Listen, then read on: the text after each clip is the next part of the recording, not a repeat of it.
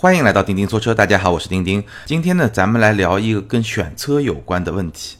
那这个问题呢，可以说是由新款的雷克萨斯 ES 上市以后所引发的。我记得在前面一次节目里面，我好像提到过，有一个听友呢在后台就提问，他说两款车差价差八万，他好像是说八万，就是雷克萨斯的 ES 和丰田的凯美瑞，我不记得是二点零还是二点五了。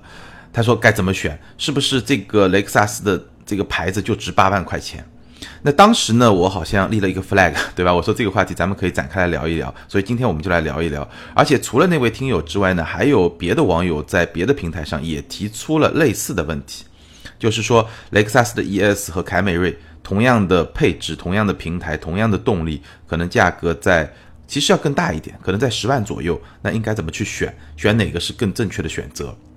我记得很早以前，几年之前，我跟三刀我们一块儿刚开始做节目的时候，我们就做过一期节目，叫“鸡头和氛围”。但其实今天的话题跟“鸡头氛围”还不太一样。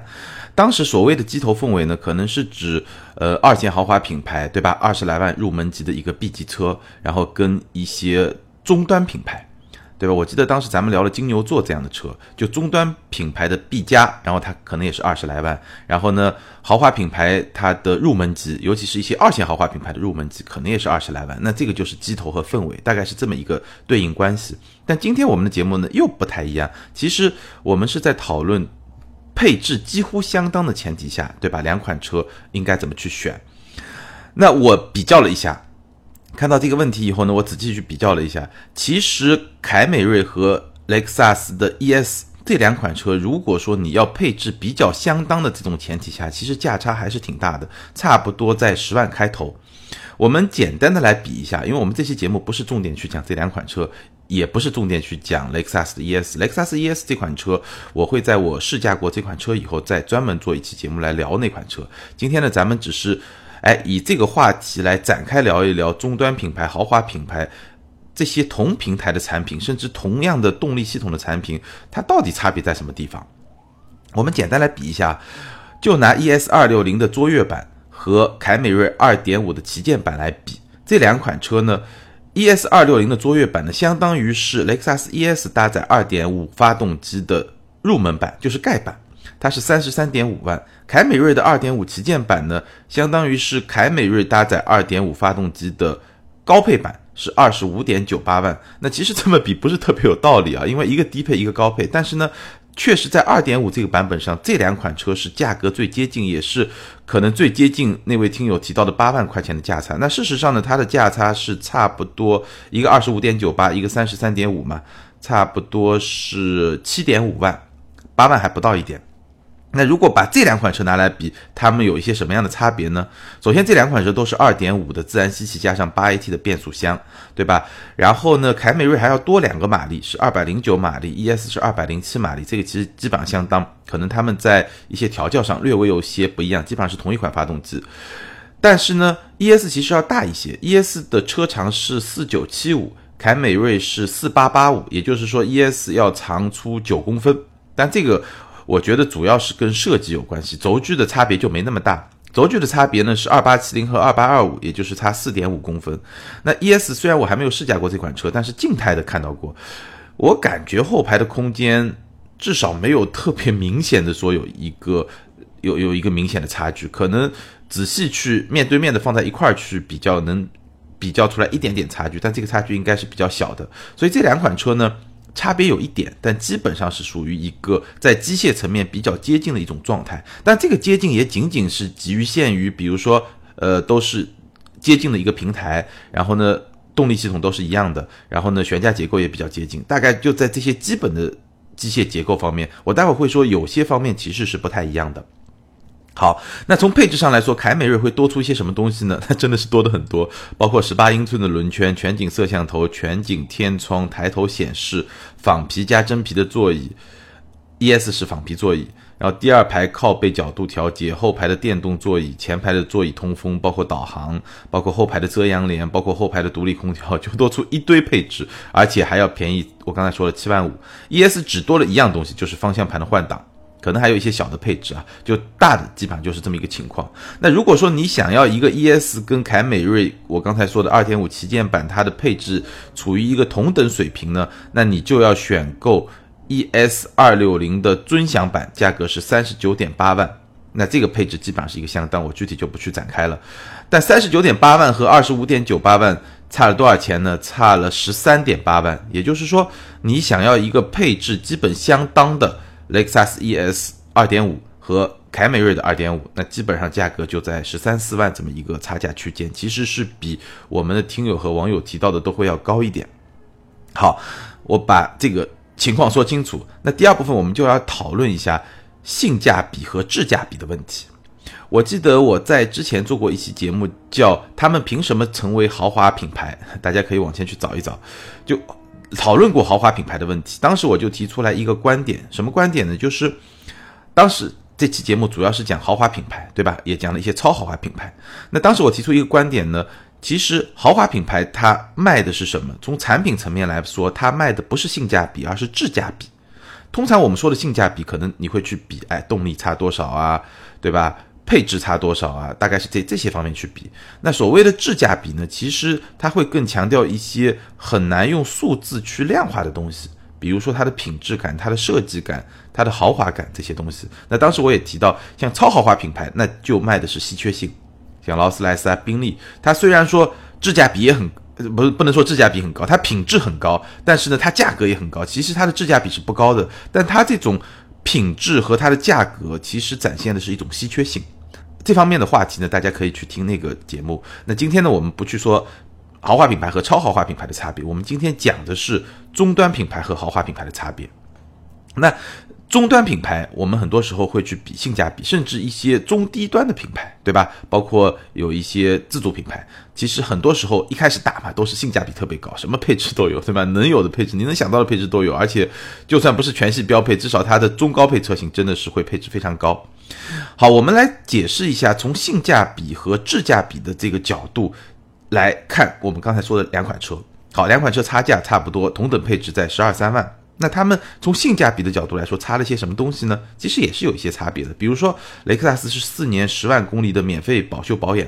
那这个四年十万公里的免费保修保养，对于雷克萨斯这个品牌来说，我估计你假设啊，我们呃四年对吧？如果是每年一个小保一个大保，开的还比较多的情况下，那你基本上可能四年下来也能值个一万多块钱吧。大大大概这么一个水平，然后雷克萨斯的服务当然是很好，再有就是残值，虽然你新车可能差了十三四万，但是你可能过个假设你过个三年或者五年去卖掉的时候，你可能还能拿回来那么呃一半吧，也许一半不到一点，五六万，这个差价总归还是在的，对吧？所以从这个角度来说呢，把这些都刨掉以后，这两款车事事实上的就从性价比角度的差距，可能相当于一半。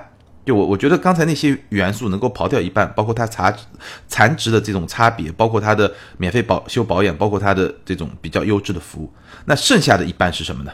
剩下的一半，我觉得就只能用质价比来解释，当然还有品牌的因素。什么叫质价比呢？首先设计，雷克萨斯的设计跟凯美瑞的设计跟丰田的设计，其实你一眼就能看出来一个高级一个低级，对吧？这个没办法，对吧？就像你一个苹果的电脑。对吧？苹果的笔记本，我不去说它性能，你和一个 ThinkPad 的笔记本，最高端的 ThinkPad 好了，放到一块儿，哎，你能感觉出来这个设计，对吧？包括它的这个质感还是挺不一样的吧，对吧？那另外一方面呢，就像很多听友也提到，就是 ES 和凯美瑞放到一块儿，你可能感觉一个就是精装修，一个就是呃简装修。当然，凯美瑞你说它简装修呢，有点过分，其实它装修也不是。就中等水平吧，你可以说一个中等水平的装修。那雷克萨斯基本上就是一个精装修，如果再是一个中高配版本，那基本上就是一个比较豪华的装修。那这种装修，其实我之前也说过，内饰做的好不好？我们拿一个，比如说我们拿马自达来做例子吧。其实一款车它的外观做得好，更多考验的是设计师的水平，因为外观嘛，车嘛，车体嘛，大部分车体现在无非就是钢。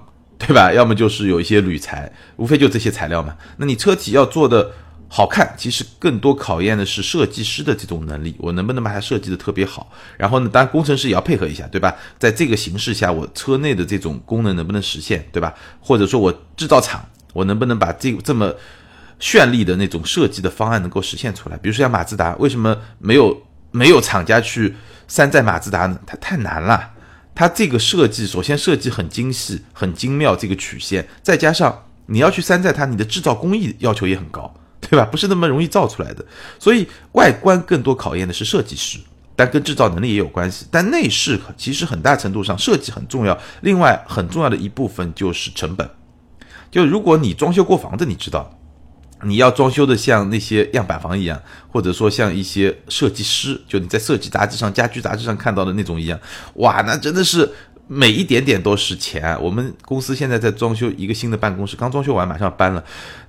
那真的是你每一份材料，你真的想要一个好的结果，那你就是成本嘛。所以，装修车的内饰是非常怼成本的这么一个地方。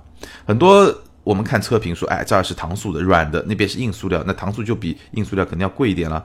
那如果说你是一个真皮的包裹的，对吧？或者说仿皮的包裹，仿皮可能但要看皮的质量了，有些革的质量很差，我真的觉得还不如织物，尤其像座椅，有些皮革的座椅还不如织物座椅。但你这个材料。其实材料都是很重要的部分。为什么说像劳斯莱斯、宾利它能卖那么贵？那除了品牌，除了稀缺性，它的材料也确实做得好。所以内饰是一个特别讲究成本的地方。好的设计加上比较宽裕的预算，它才能做出一个比较好的质感。那我记得之前咱们有一期我发了一个视频，对吧？讲奥迪 A3 和高尔夫。那当时车主其实也讲到了这一点，就是它内饰的这种豪华感。或者说 谈不上豪华感，至少内饰的这种质感，还是 A3 会比高尔夫有一个明显的提升。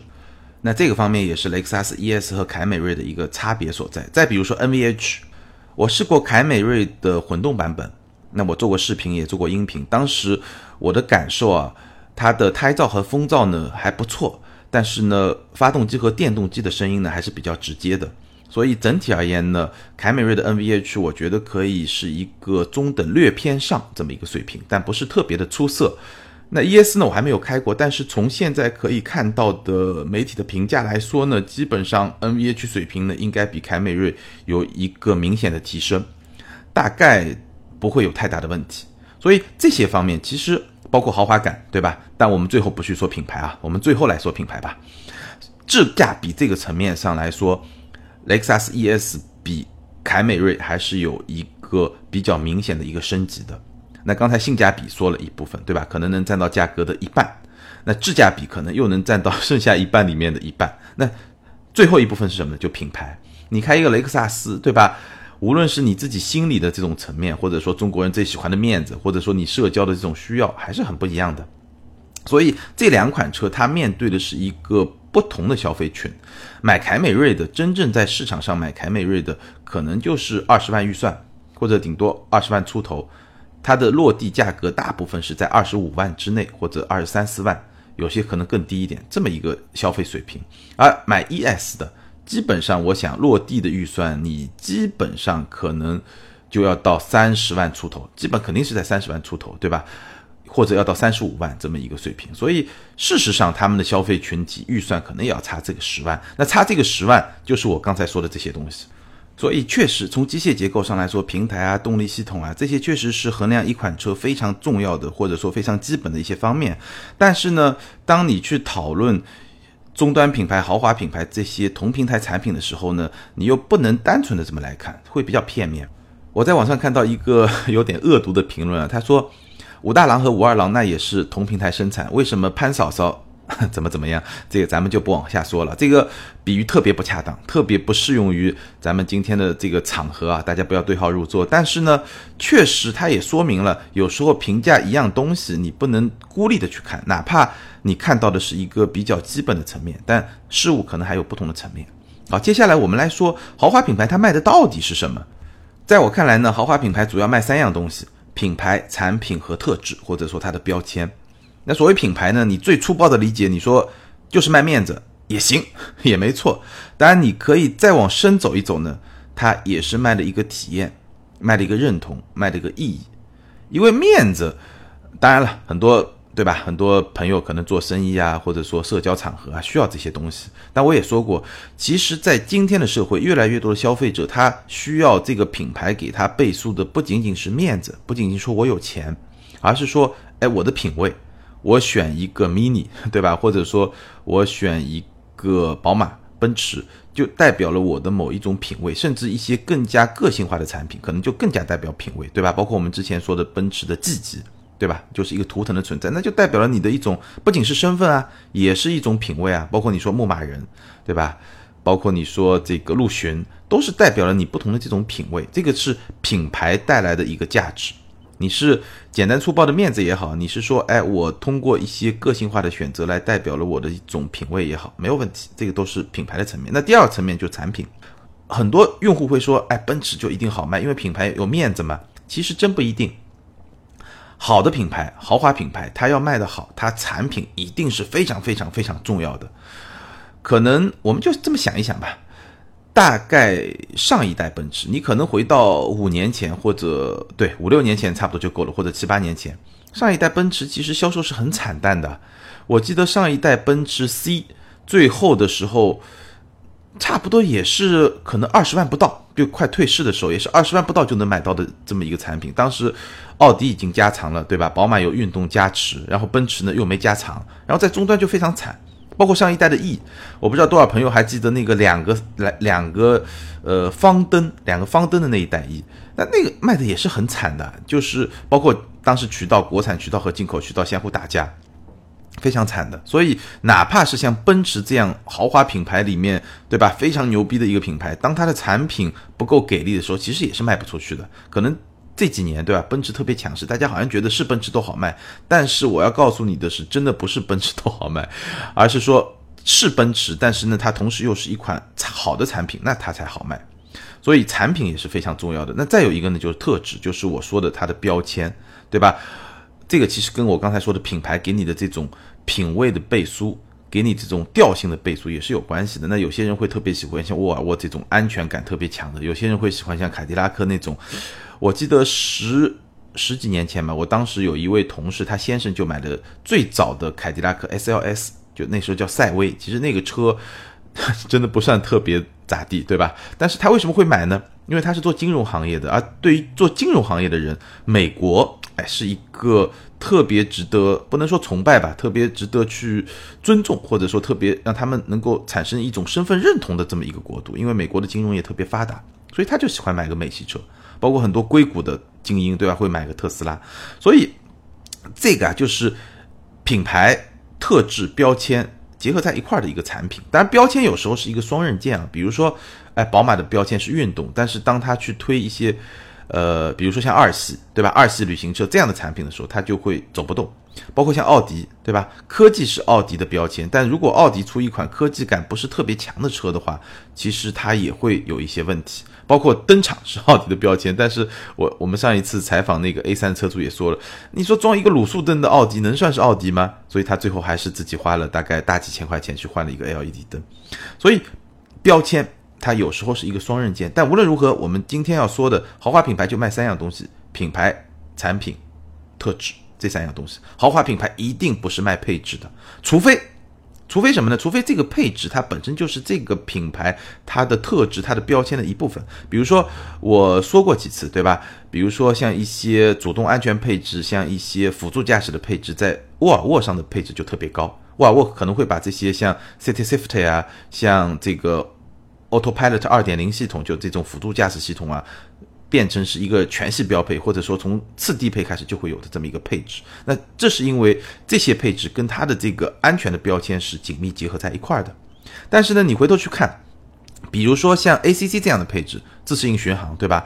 可能一些自主品牌十来万的车就给你标配了，或者说中配车型开始就有了，对吧？除了那个盖板都有了。但是你去看一下，像宝马五系，像奔驰的 GLC。都是接近四十几万，都是快接近五十万的这个顶配车型，它可能才会给你配上次顶配，或者说一般的中高配，它可能哎都需要你去选装。为什么？因为它卖的不是配置，豪华品牌卖的一定不是配置，豪华品牌它卖的要么就是它的特质，比如说宝马，对吧？宝马的驾驶乐趣，那你 你只有买宝马才会有，你别的可能就没有。要么就是哎，它的这种我刚才说的质价比，像雷克萨斯的这种这种品质感，像奔驰的这种豪华，哎，你就没有。包括像奥迪，虽然跟大众有同平台、同样动力单元的这些产品，但是它给你营造出来的那种设计感、那种质感也是不一样的。所以它卖的就是不一样的东西，配置不是豪华品牌要卖的东西。再极端的例子就保时捷，对吧？你可能一个一百万的车，你的配置真的还不如某些十几万、小二十万的这种自主品牌的车，那怎么办呢？人家卖的就不是这个东西，人家卖的就是它的运动性，就是卖的发动机，对吧？就是卖的底盘的调教，卖的它整体的这种开起来的这种驾驶乐趣、这种能力，包括它品牌的东西，那你还是会去买嘛，对吧？大家都说这个保时捷不加十万块钱根本就走不出那个 4S 店。当然这两年新的产品它的确实在配置上会稍微往上做一点，会比以前会更好一点。一些入门款的一些配置，包括引入中国，它可能做一些特别版会好一点。但是整体上来说，整体上来说，豪华品牌不是卖配置的，这个大家一定要有这么一个观念。就卖的东西不一样，看你想要什么东西，大概就是这么一个感觉。有些东西你在普通品牌上你是买不到的。你必须要到豪华品牌才买得到，这个就是怎么说呢？其实大家做生意嘛都是这样，你从零分对吧？从零开始，你做到一个七十分，那你是卖一个价格；你做到八十分，多出来的这十分，其实它的价格远远是要高于这十分代表的这种价值，或者说代表了这种简单的配置层面的这种价值。那如果你要从八十分到九十分，它的价格就越往上面提升。其实难度确实也越大，成本也越高，那它的溢价也会越高，然后再加上一个品牌的加持，那就是这么一种状态。那我们现在可以看到，在市场上有一个比较特殊的现象呢，我今天先提一提，我们有机会可以专门去聊。其实这个现象最早是从，呃，我们的生活用品，就是那些奢侈品啊、时尚用品上来的，我们可以把它叫做什么呢？叫做轻奢。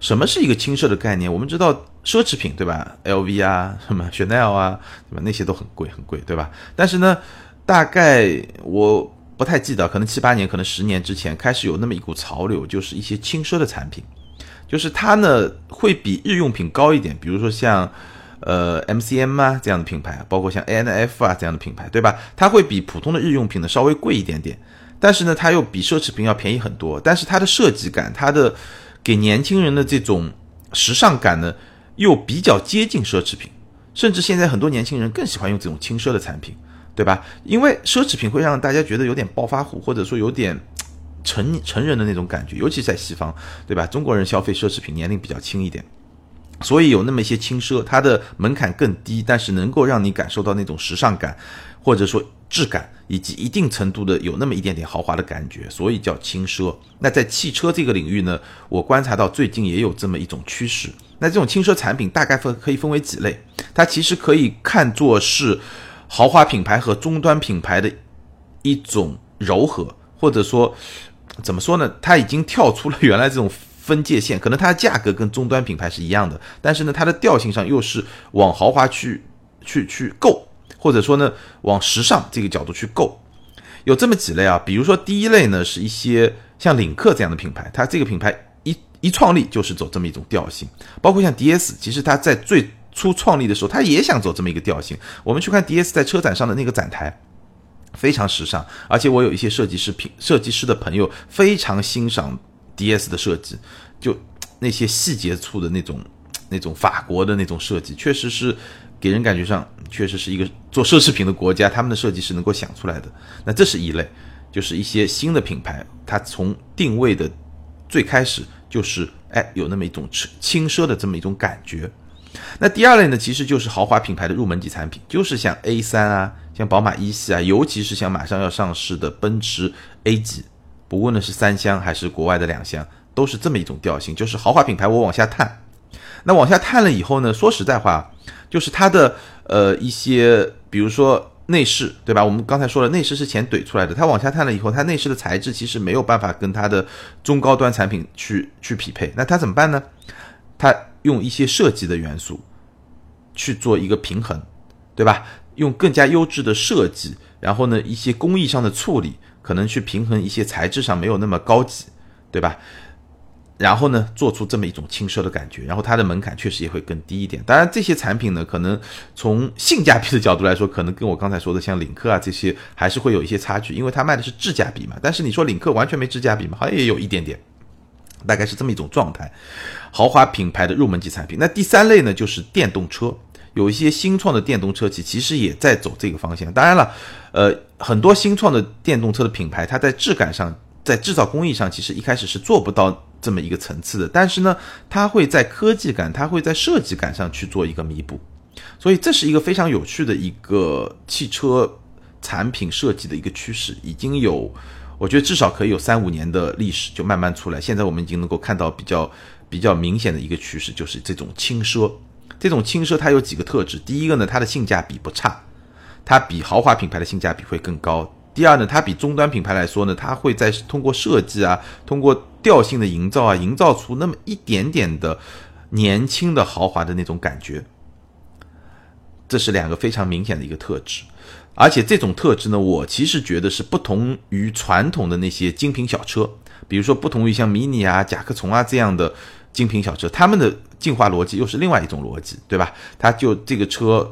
可能迷你甲壳虫最早都是国民车，但是时间长了以后，它有一些历史的积淀，有一些文化的积淀以后呢，又变成一个年轻人的这种专用的、专享的一个工具。但是无论是迷你和甲壳虫，其实它跟传统体系里面的这些大车，它的区别还是很明显。它就是一个小车，就是给年轻人做一个很个性化的一个交通工具。它跟我刚才说的那种轻奢的产品，那种轻奢的产品，其实它的实用性不差的，它的实用性不差的。包括我说奔驰 A 三厢，对吧？加长版其实很大。跟上一代不加长的宝马三系差不多大，跟上一代不加长的奔驰 C，它的车内空间也差不多，所以它是有实用性的。这两种产品还是非常明显的不一样。那这种新的趋势，轻奢的这种趋势，其实也是很受年轻人的这种欢迎。我觉得这个可能咱们可以找机会再聊，咱们专门再做一期节目来聊一聊。好，回到我们今天聊的这个主题。就是价格差十万的凯美瑞和雷克萨斯 ES 怎么选？我想我刚才已经把基本上我想说的已经说清楚了。就他们卖的是不同的东西，一个卖的是品牌，卖的是质价比；另外一个卖的是性价比，卖的是一个相对比较可靠的一个产品的品质，这个是不一样的。当然，同样的这套逻辑你也可以去拿来理解一些终端品牌和一些低端品牌，哎，逻辑是比较接近的，但是他们又不太一样。可能你去看最早。对吧？包括现在也看到，尤其是一些二三线的自主品牌，还是停留在卖配置。你看为什么它，比如说一些嗯二三线的一些自主品牌，它卖它的宣传都是哎我配置很高很高很高很高很高，对吧？真的是有很多配置，它还在卖配置。但现在我们看到一些一线的自主品牌，尤其是一些一线自主品牌里面，它的中高端的产品，其实已经慢慢在从卖配置走向卖产品的质量，对吧？这个层面在做一个升级和一个进化。好，那最后呢，我们从今天聊的这个话题里面呢，我给大家再提炼出一个选车的三部曲。因为很多听友在后台咨询一些选车的问题，当然我们也说过，对吧？我觉得之前也专门聊过一些相关的话题，但今天呢，可以简单的在从今天的这个角度来提炼一下。第一点呢，我觉得选车最重要的是要想清楚自己的需求，这个我说过很多遍了。你是想要买一个实实在在的代步工具呢，你还是想要买一个在实实在在的代步工具的基础上，享受一些能够给你带来的便利啊、舒适啊这些东西呢？还是说在这个基础上，你还想再有一个豪华感、有一个质感，以及有一个豪华品牌的加成，对吧？你是什么样的需求？当然，这个只是说三个层次，但是在三个层次里面，你又要有不一样的东西。比如说，你如果想要更好的动力，那你可能可以牺牲一个品牌，对吧？那如果说你我就是想要一个品牌，那我可能可以牺牲一个动力，对吧？这些需求你得想清楚，包括配置也一样。比如说，雷克萨斯 ES 两百入门价二十七点九万，哇，这个我我觉得还是很有吸引力的。二十七点九万，你可以买到一个车长接近五米的车，基本上就是一个行政级。对吧？虽然现在说像 S L 啊、宝马三系啊，作为尾款车型，它在打折，终端也能到差不多这么一个价格水平。但是其实 E S 是比它们更大的。虽然可能你可以把 E S 理解为就是一个标准版的五系这么一个级别。所以从这个角度来说，其实价格很便宜。但是呢，是不是你想要的呢？你还是得想一想哦，你得想想清楚啊。它2.0自吸发动机才167马力。就是这个车样子是有的，但是呢，就是一个比较舒服的代步工具，比较豪华的代步工具，但配置也不是很高，动力是比较差的，对吧？如果说你对开车比较着急的用户来说，那你得想一想这个 ES 两百是不是合适。但是呢，这个产品它的定位是成功的，因为它总能找到那么一波对动力没有需求，我能开就行。但是呢，我想要这么一个品牌的这么一个消费者，所以最重要的一点，你得明白自己的需求，你到底是想要轿车还是想要 SUV？你是要坐几个人，对吧？你要做装多少东西？这我们之前专门有一期节目讲过，今天就不再展开了。那第二点，我觉得特别重要，从今天的节目里面衍生出来，就是我觉得选车啊，你要选价值。一定要选价值。第二点更重要的就是价值。第一，了解需求；第二是价值。那这个价值呢，是由产品和品牌两个层面来决定的。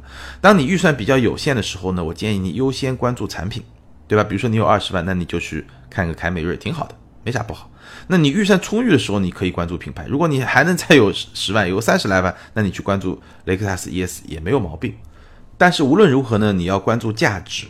我觉得需求是第一位的，价值是第二位的，性价比是第三位的。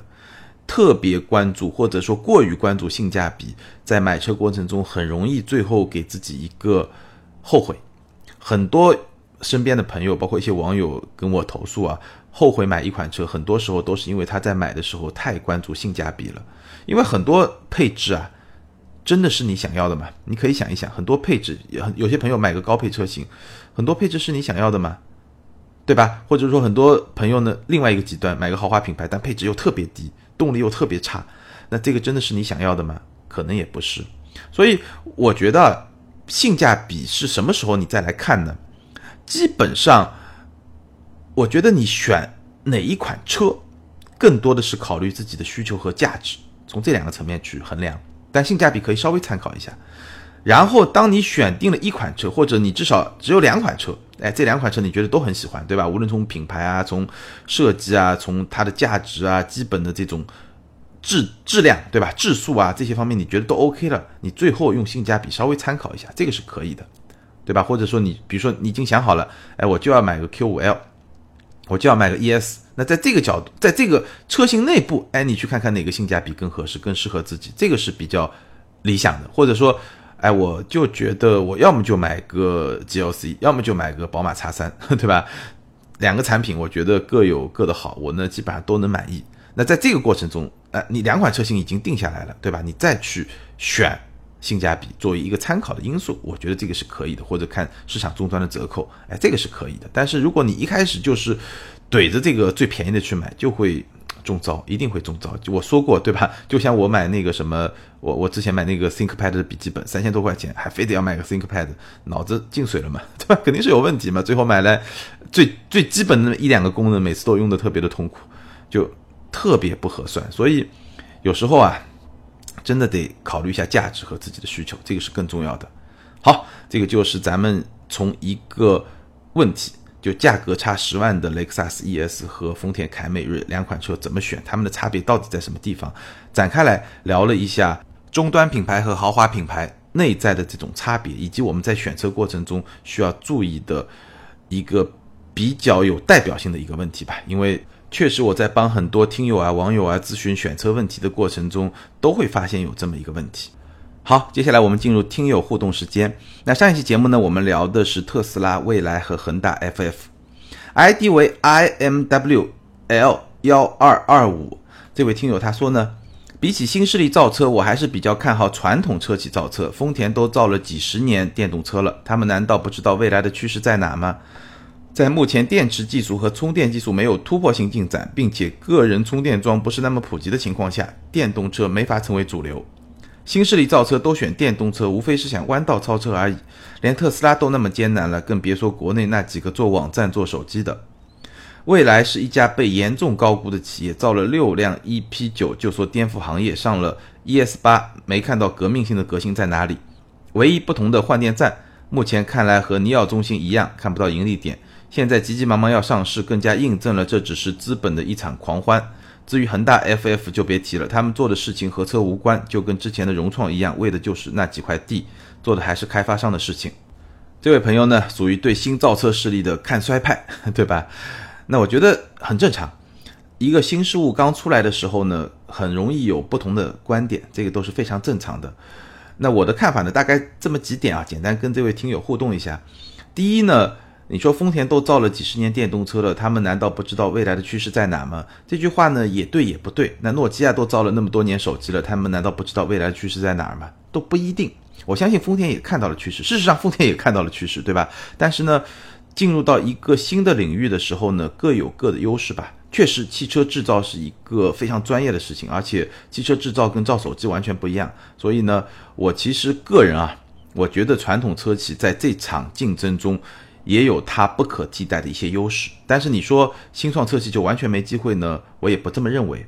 就比如说未来，我确实认为未来是一家被高估的企业，但是是不是严重高估？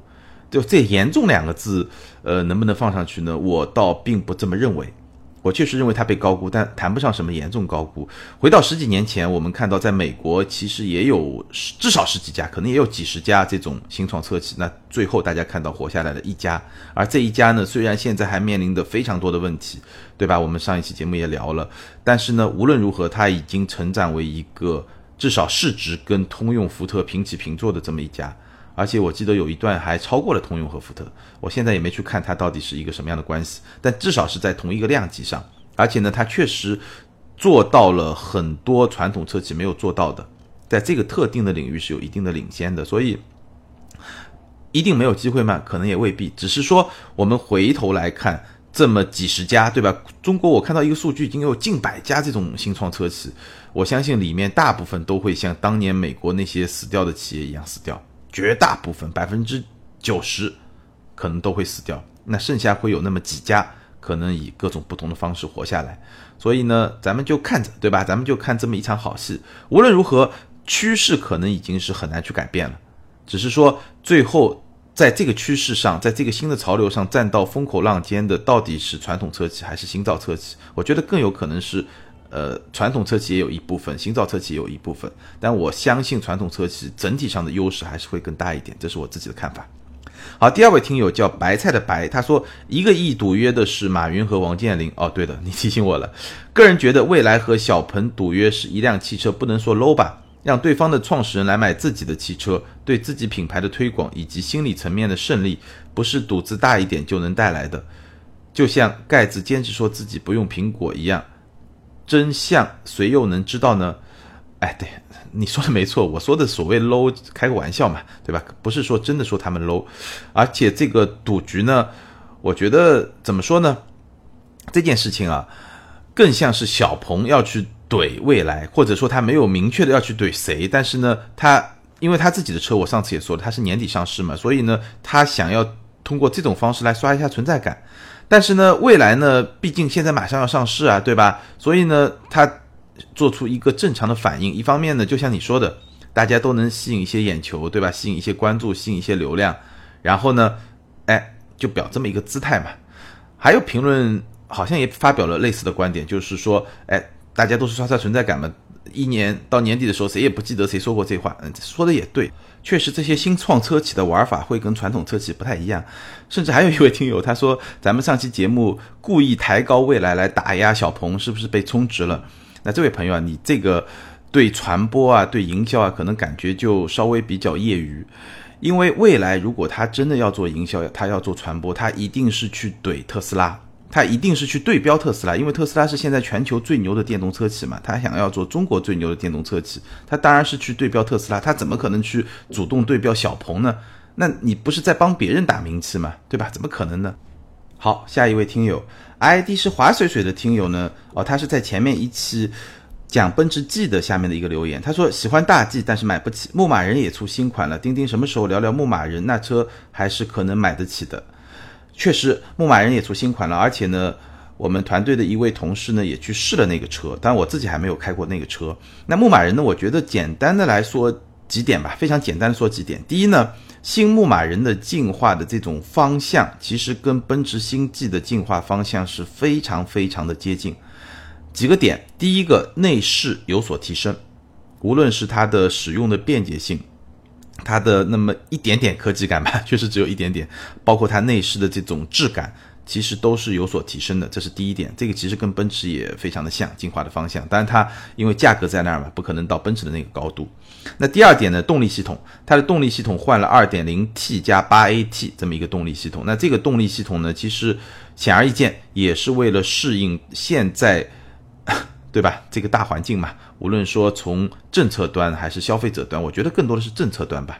从政策端去适应这么一个大环境，那么对消费者端来说的价值在于呢，这个二点零 T 加八 AT 呢，其实它是显著的提升了它在公路上的这种性能，对吧？因为涡轮机嘛，这个涡轮机它的低转的扭矩的发挥确实会更好，然后呢，在日常的这种铺装道路上，无论是城市道路还是说在那个高速公路上，确实都会一方面更加省油。